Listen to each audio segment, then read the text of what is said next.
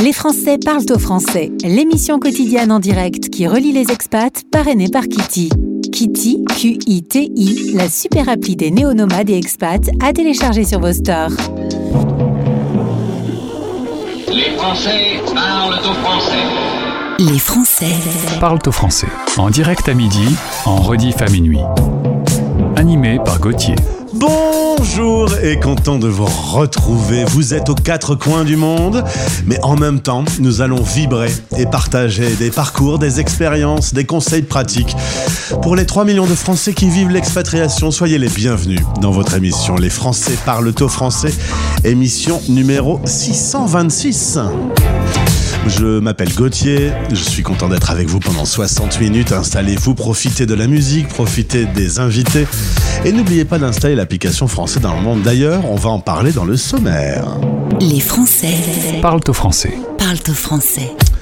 Dans 10 minutes, notre première invitée, c'est Marie-Laure, directrice de Cèdre. Madame la directrice, au tableau. Marie-Laure va nous présenter ses services d'enseignement à distance, responsables et engagés. Dans 25 minutes donc, zoom sur le site français dans le monde. Depuis le site, vous pouvez euh, télécharger l'application pour votre mobile, une application toute belle, toute jolie, toute neuve pour Android et pour Apple. Et dans 40 minutes, on va partir en Inde, retrouver Marion. Elle poursuit ses études de Sciences Po. Je vais en profiter pour la questionner un peu sur l'état du monde. Écoutez notre pépite. La nouveauté du jour. Nos plus plates excuses. Hier, la radio a connu un petit désagrément technique. Ça arrive. Des attaques de serveurs, c'est connu dans le monde de l'informatique. En tout cas, notre prestataire technique a un peu galéré et- on espère que tout est rentré dans l'ordre. Vous avez été euh, interrompu du flux de votre radio pendant quelques heures. Ça a donné quelques petits soucis techniques d'ailleurs, au point que pour la première fois dans l'histoire de la radio des Français dans le monde, la pépite du jour est la même pépite qu'hier. L'ordinateur a refusé de mettre à jour le fichier. Mais j'ai envie de vous dire, c'est plutôt une excellente nouvelle. Puisqu'on adore ce morceau, on va l'entendre tout l'été, ça fait partie de nos coups de cœur. Fol amour, Amadou et Mariam, ça s'appelle Voyage. C'est un titre écrit sur mesure pour les auditeurs expatriés dans le monde.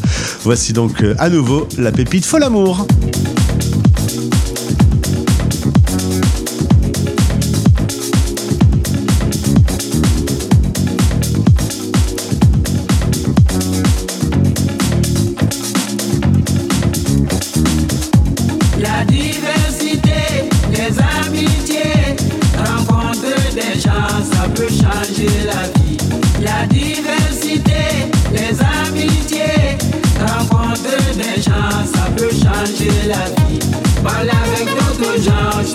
Ça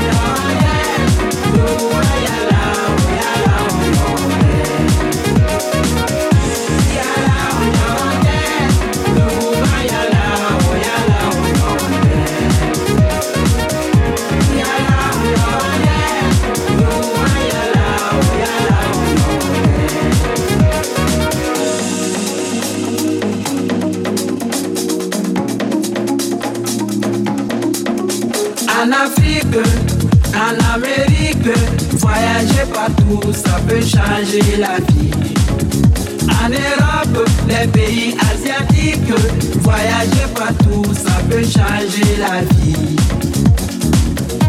La diversité, les amitiés, rencontre des gens, ça peut changer la vie. La diversité,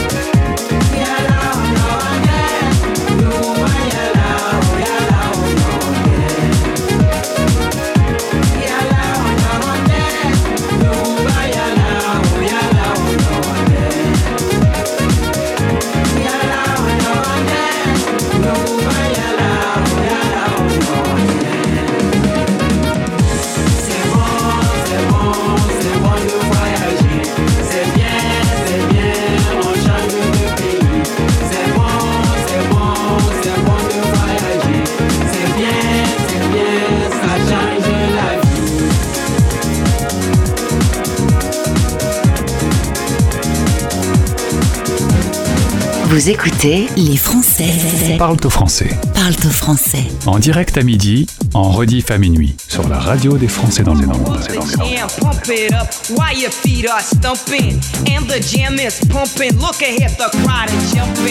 Pump it up a little more, get the party going on the dance floor. See, cause that's where the party's at, and you find out if you do that.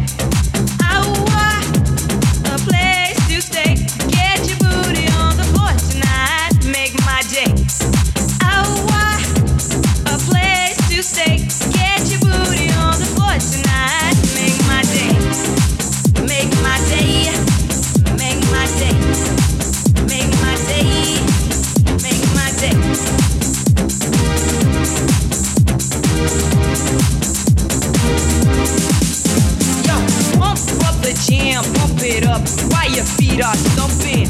And the jam is pumping. Look ahead, the crowd are jumping. Pump it up a little more, get the party going on the dance floor. See, cause that's where the party's at, and you find out if you do that. Oh, I, a place to stay. Get your booty on the floor tonight.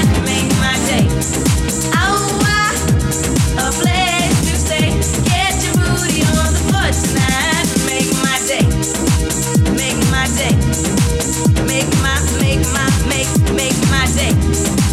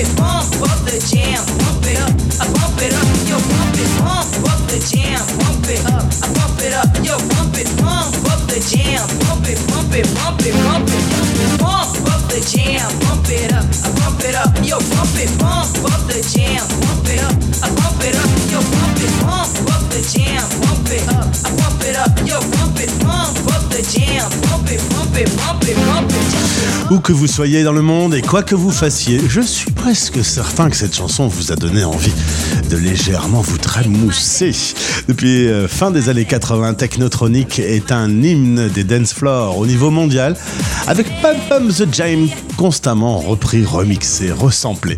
Merci d'être avec nous, vous écoutez la radio des Français dans le monde. On va retrouver notre partenariat Expat Pro, l'occasion à chaque fois de vous donner plein d'infos pratiques, pratiques, pratiques. Cette fois-ci, on parle enseignement. La radio des Français dans le monde.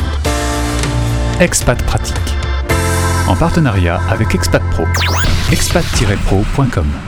Dans le cadre de notre partenariat avec Expat Pro, on continue à découvrir tous ces services. On va parler d'études maintenant. On va même revenir en 1924, si vous voulez bien, en, parlant de la première académie, la première solution de cours par correspondance qui a été inventée il y a bien longtemps. Mon invité, Marie-Laure Le Loudret, Lourec.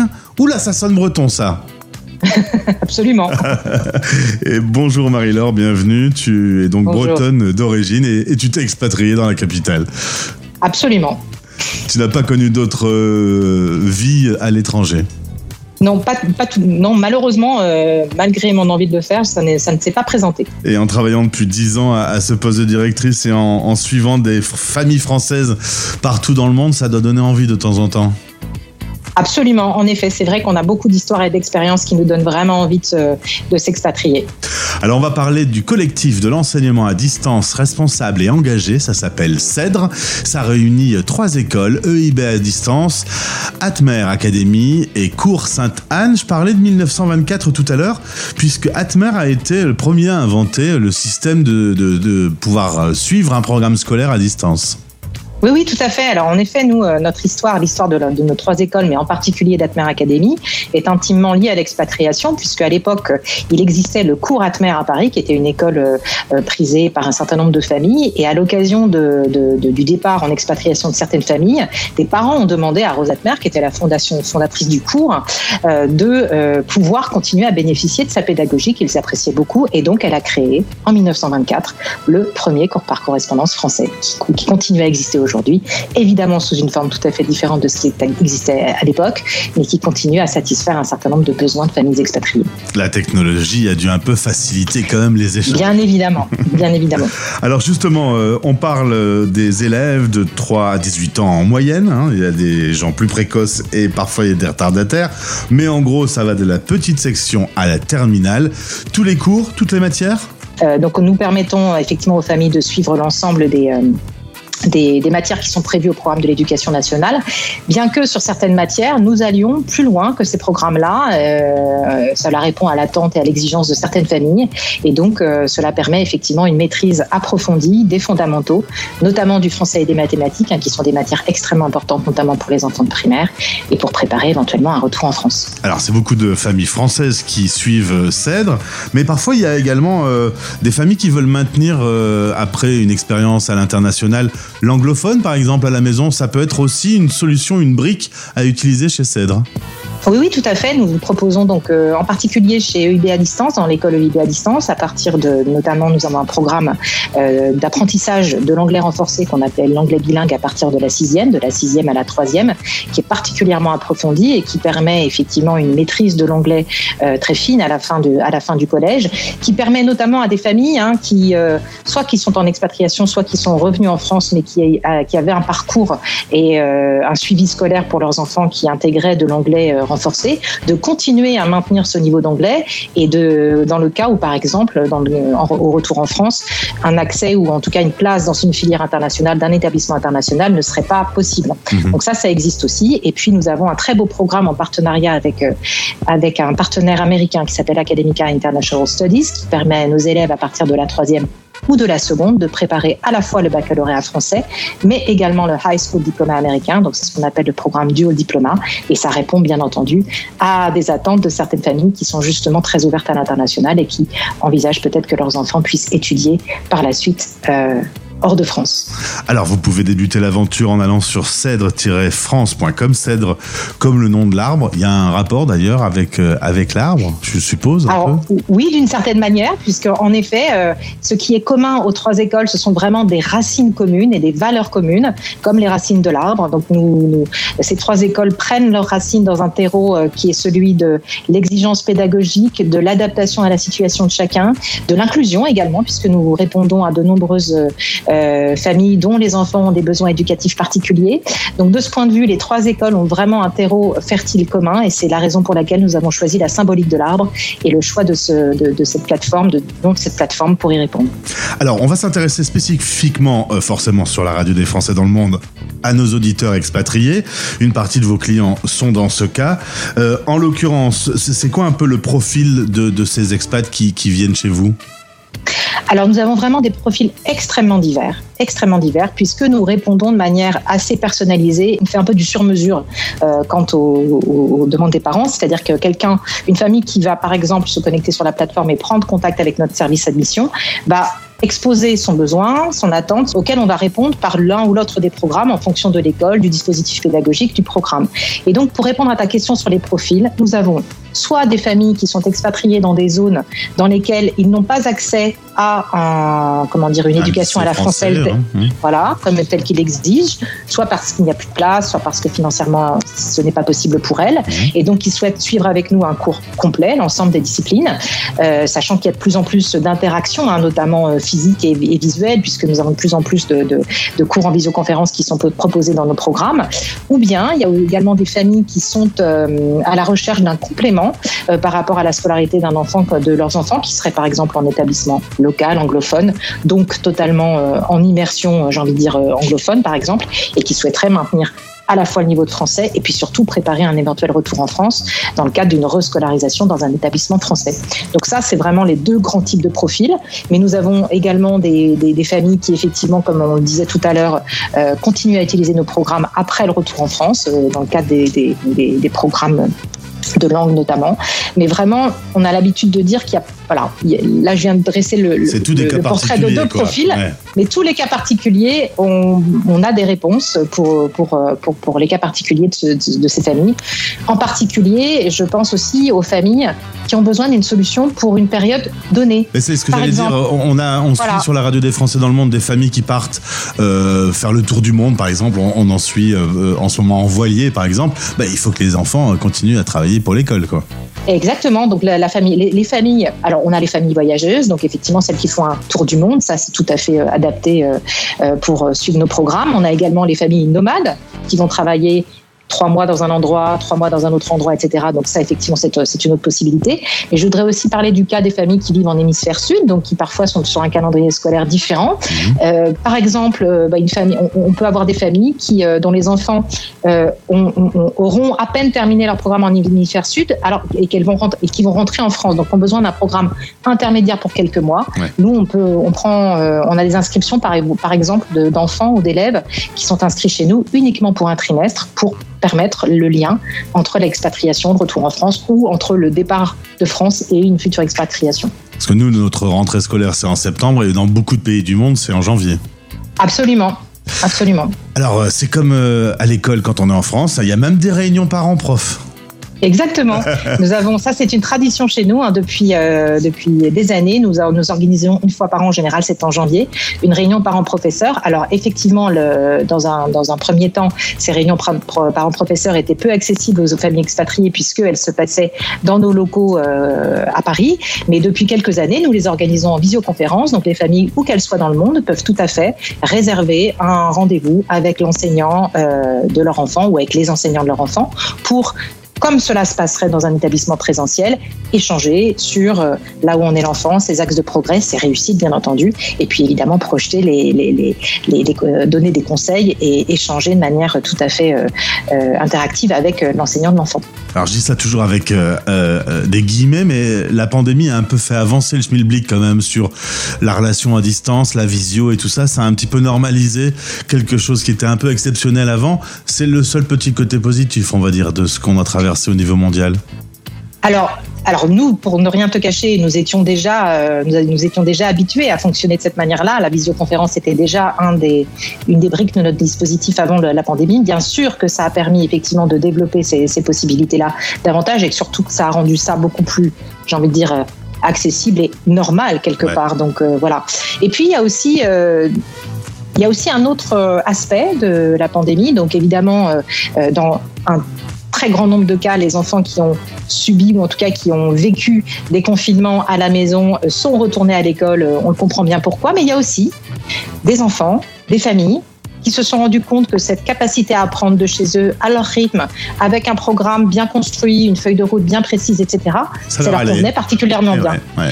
Et donc, ça a créé effectivement euh, un certain nombre de, de, prises de conscience dans certaines familles. Et nous avons des familles qui sont restées chez nous et qui se sont dit, mais c'est exactement ce qu'il nous fallait, euh, en particulier parfois en expatriation. C'est vrai que là, pour le coup, il y a eu vraiment des, des expériences et puis des situations extrêmement différentes d'un pays à l'autre sur le plan de la continuité pédagogique. Et donc, nous, nos élèves, n'ont eu aucune rupture dans leur continuité pédagogique puisqu'ils étaient déjà en enseignement à distance prévu. avant. Mmh. Rien n'a rien n'a changé pour eux entre guillemets.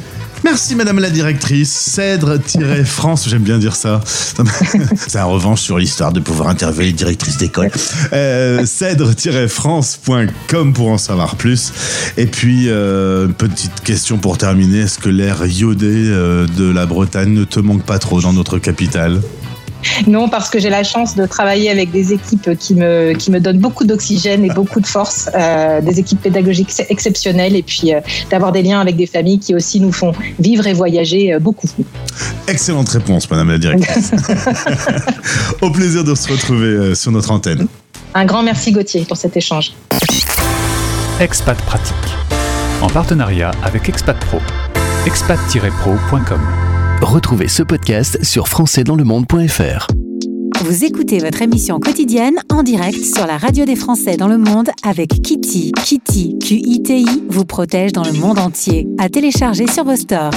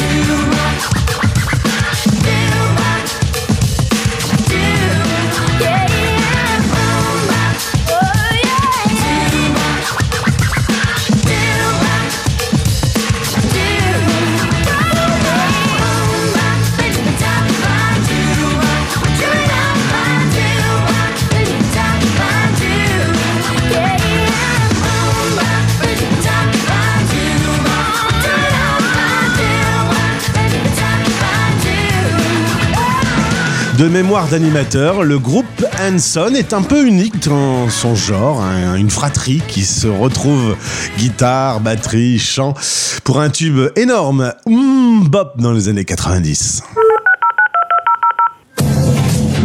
Rendez-vous maintenant sur françaisdanslemonde.fr. Merci d'écouter la radio des Français dans le monde. Sachez que vous pouvez simplifier la possibilité de nous écouter et surtout nous écouter partout. Si vous vous promenez dans un parc, si vous allez chez des amis, si vous êtes en voiture, vous pouvez installer simplement l'application Français dans le monde. Vous allez sur l'App Store d'Apple ou sur le euh, Android Play, je ne sais plus quoi, Play quelque chose, et vous recherchez Français dans le monde. Vous trouverez le logo bleu et rose, vous l'installez, vous aurez la radio en direct, vous aurez les émissions en replay et accès à 2000 podcasts classés, triés par zone géo- géographique et par thématique. C'est ça, l'application gratuite Français dans le monde.fr. FR. J'espère que vous l'avez installé. Je viendrai vérifier. Allez, je ne connais pas quelqu'un qui n'a pas récemment parlé au cours d'un apéro du look de la tête, du design de Madonna. Quel dommage alors qu'elle a marqué l'histoire de la pop internationale, on parle aujourd'hui de son physique. C'est triste. Madonna, on va la retrouver ben, en pleine période de gloire. C'était sur l'album True Love. Nous sommes en fin des années 80 et voici Live to Tell sur la radio des Français dans le monde.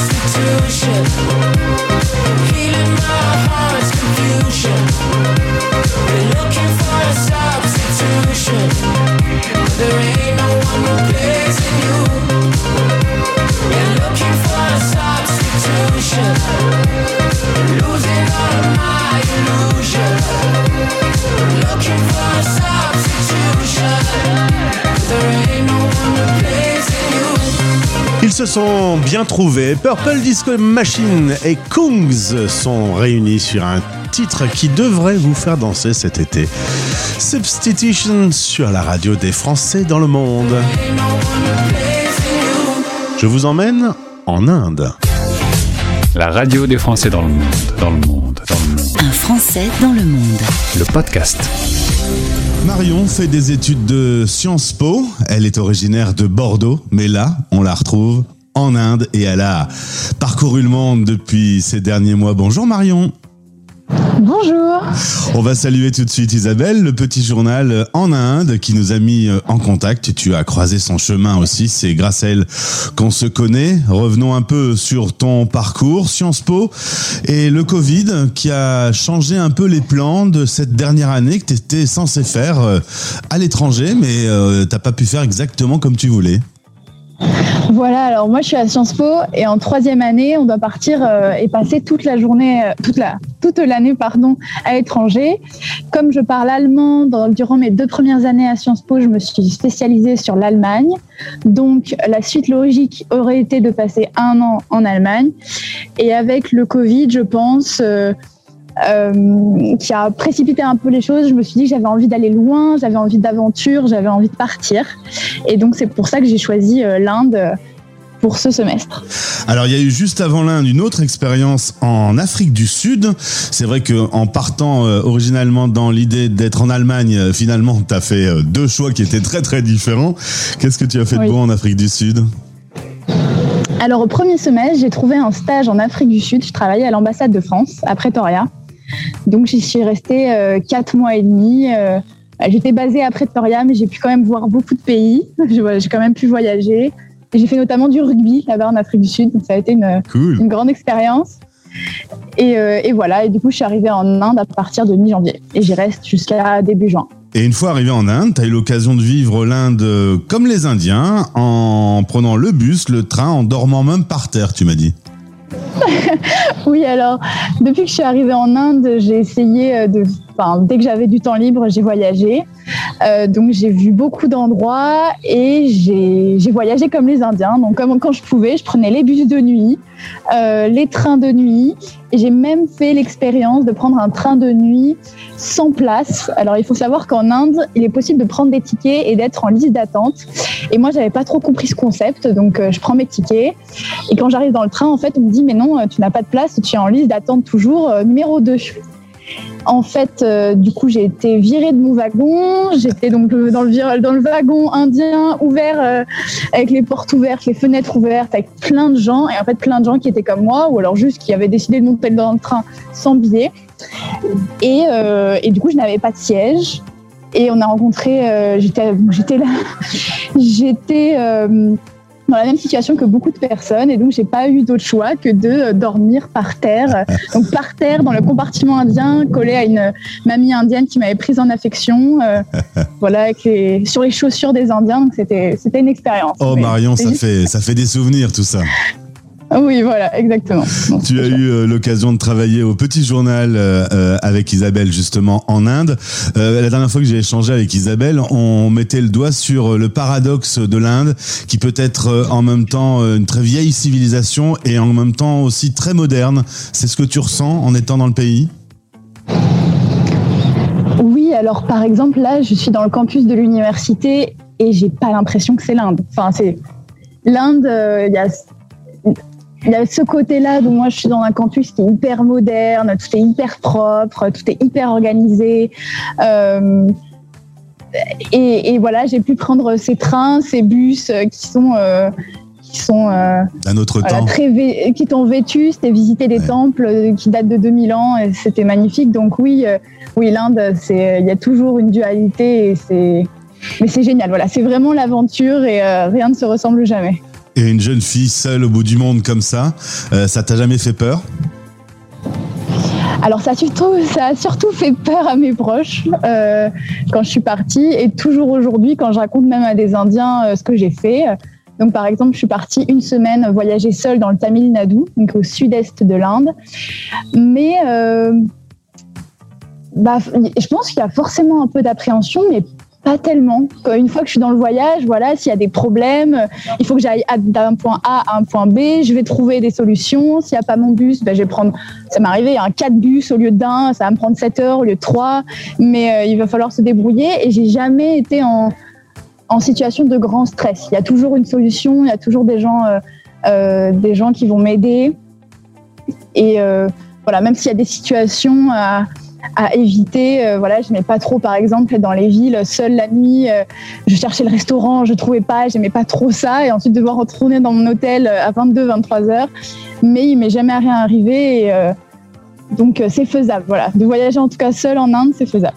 Marion, je vais en profiter puisque tu fais des études de sciences politiques. La géopolitique est plus que jamais bouleversée depuis quelques jours avec un conflit entre la Russie et l'Ukraine.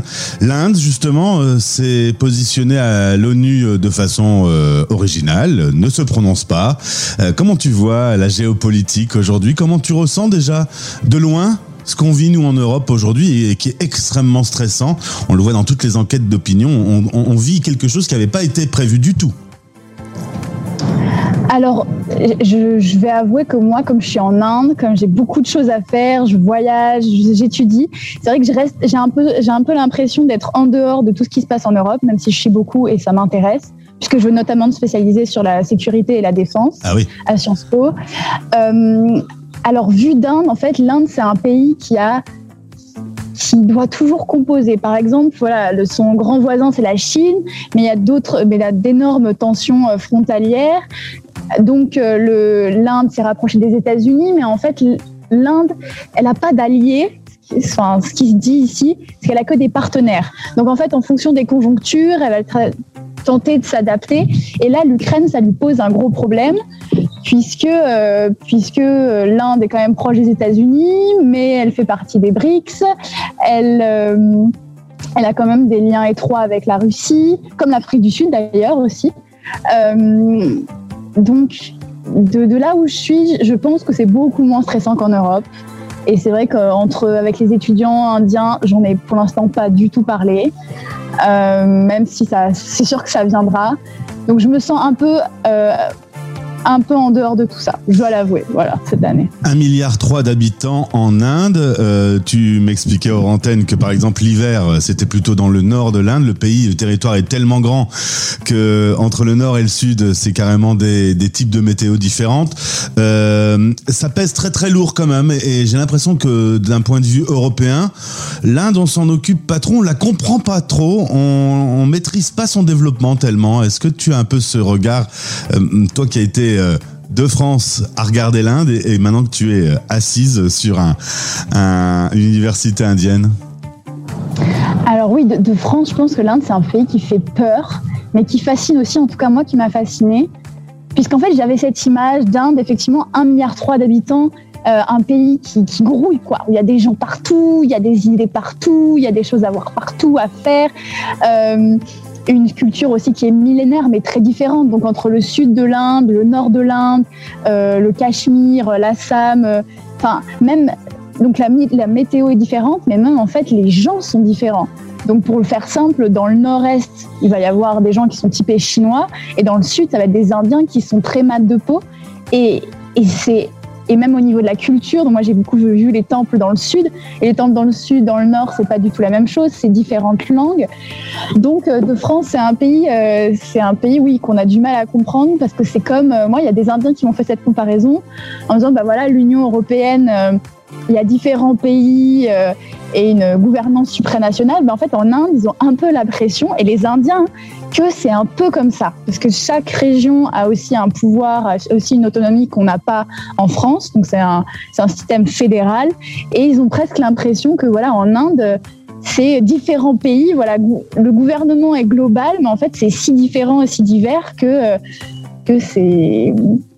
C'est pas, pas comme notre conception à nous euh, de l'État et de la nation. Dernière question, Marion. Il y en a peu, mais tu en as trouvé. La communauté française est présente en Inde. Tu m'as dit avoir passé euh, quelques soirées avec cette communauté. Comment euh, on entre en contact avec euh, la communauté française et quelles, sont les, soirées que tu passes avec, avec eux? Alors, j'étais super euh, agréable, j'étais très agréablement surprise parce que je suis arrivée à Mumbai, donc je ne connaissais personne. J'y étais allée parce que les campus étaient fermés, les cours en ligne, mais j'avais quand même envie d'aller en Inde. Et donc, c'est comme ça que j'ai travaillé au petit journal. Et euh, j'appréhendais beaucoup. Même plus que d'aller en Inde, j'appréhendais le fait d'être à Mumbai seule et de ne connaître personne.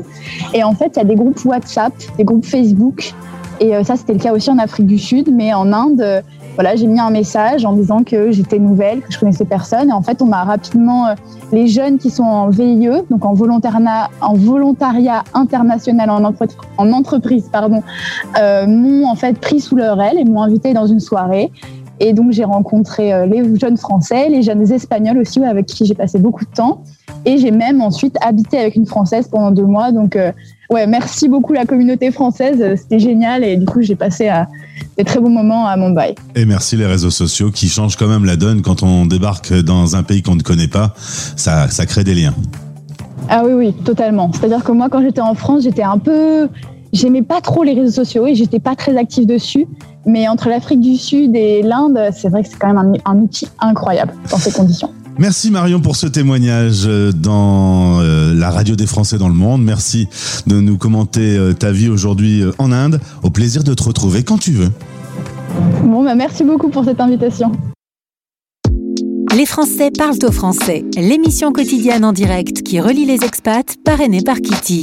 Kitty, Q-I-T-I, la super appli des néonomades et expats à télécharger sur vos stores.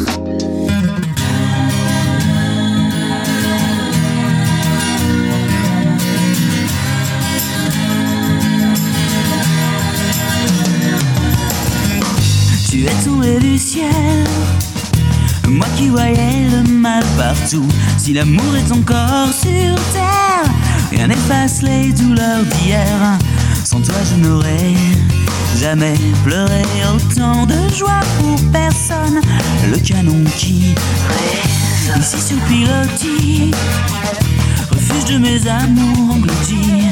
Mon cœur d'éponge à la dérive, les marées ne me feront revenir. Je reste avec les étoiles de mer, les oiseaux des terres amères, et mon cœur qui se perd. Je suis tombée pour elle. Je n'ai Dieu que pour elle. Ma maison, ma est belle. Quand mes amours prennent l'eau, l'îlot, oiseaux.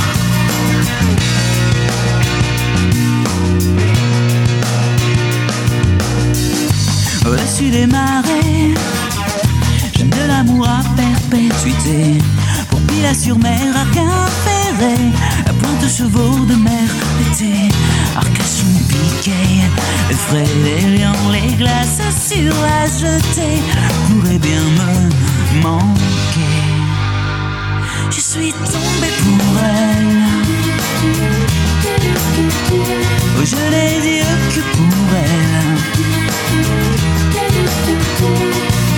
maison m'a tué folle. Quand mes amours prennent l'eau, l'îlot soit sourd.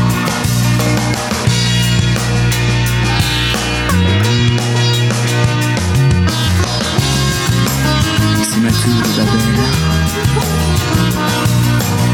Mon phare, ma citadelle.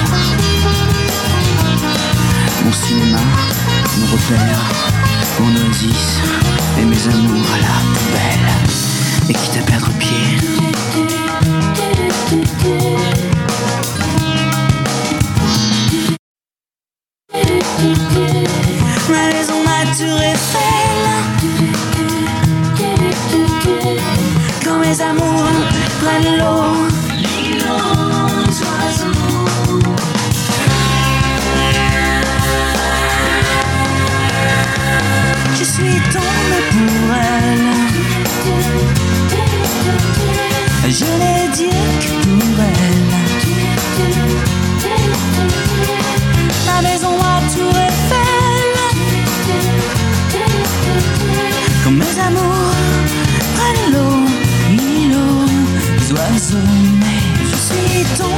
Pour elle. Je n'ai dit que pour elle. Ma maison, ma tour Eiffel. Quand mes amours prennent l'eau, l'îlot, les oiseaux, l'îlot, les oiseaux.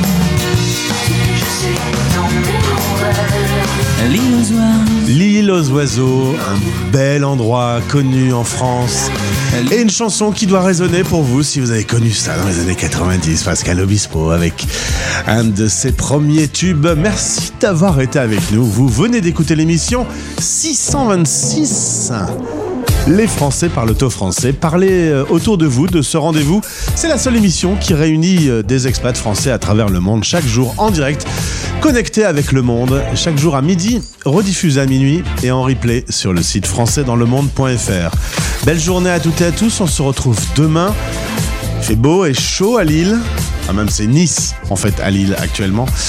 Là où vous êtes, j'espère que vous passez du bon temps. En tout cas, si vous voulez être sûr d'entendre les nouveaux talents de demain, ne bougez pas. Ce sera juste après le flash dans l'émission Cocorico Pop. Bisous. C'était Les Français Parle au français. parlent au français. Radio, replay et podcast. Rendez-vous maintenant sur françaisdanslemonde.fr.